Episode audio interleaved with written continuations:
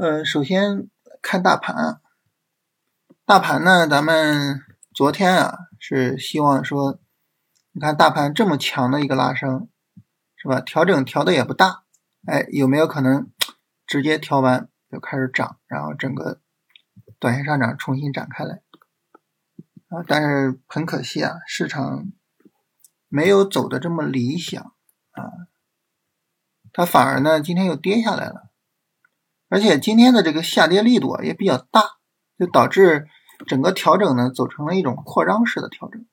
所谓扩张式的调整呢，就是呃每一次啊涨的时候都会创个新高，然后跌的时候呢再创个新低，涨的时候再创个新高，跌的时候再创个新低，就是有点像那种叫什么喇叭型的一个调整啊，就是这个低点呢往下走，高点往上走，走成这种扩张式的震荡。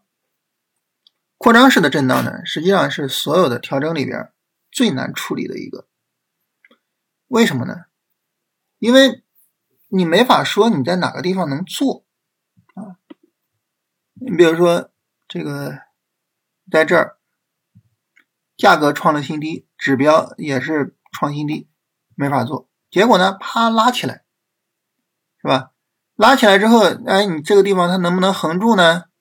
你想，你在这儿一做。哎呀，成了追高了，结果到这儿呢，你看价格创新低，指标创新低，又没法做，对吧？就很尴尬。这种扩张式的震荡是最难处理的一个行情啊。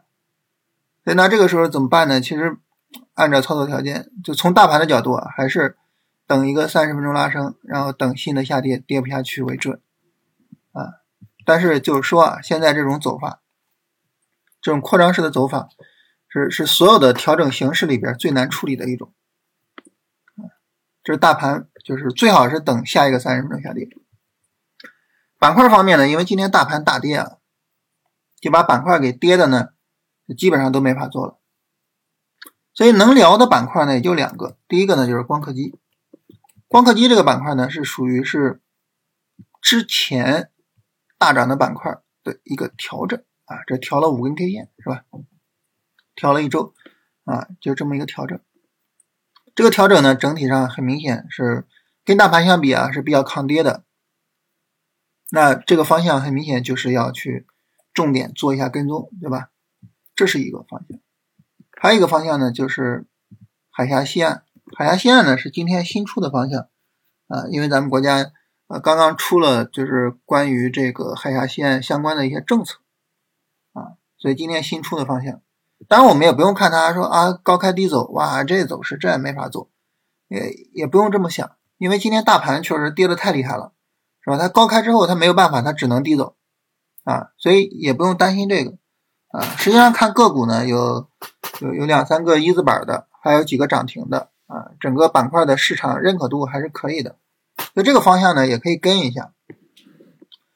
那么和光刻机不太一样的是呢，光刻机是经历了。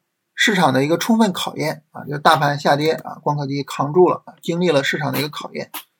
但是海峡西岸呢，呃，今天因为刚开始产生啊，所以它没有还没有回调，还没有经历足够的市场考验，所以可能我们做的话呢，等一个调整去做会更好一点。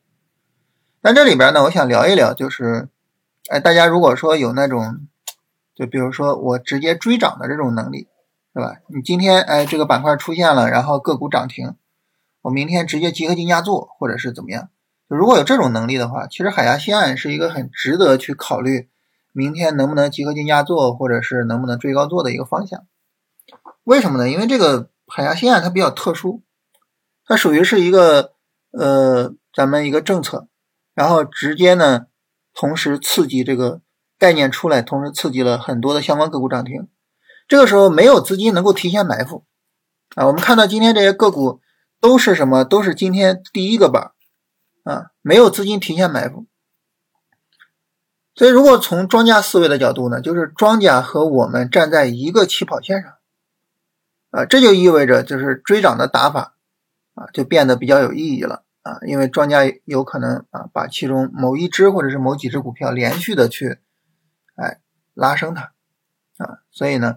这个时候就变得比较有意义，所以如果有这个能力的话，其实可以看一下。所以整体来说呢，就是从大盘的角度，等下一个三十分钟下跌会更为稳妥啊。如果说你说我这个三十分钟下跌，我就想进一些仓位的话，那么光刻机和海峡西岸可能是相对来说啊比较值得看一下的方向。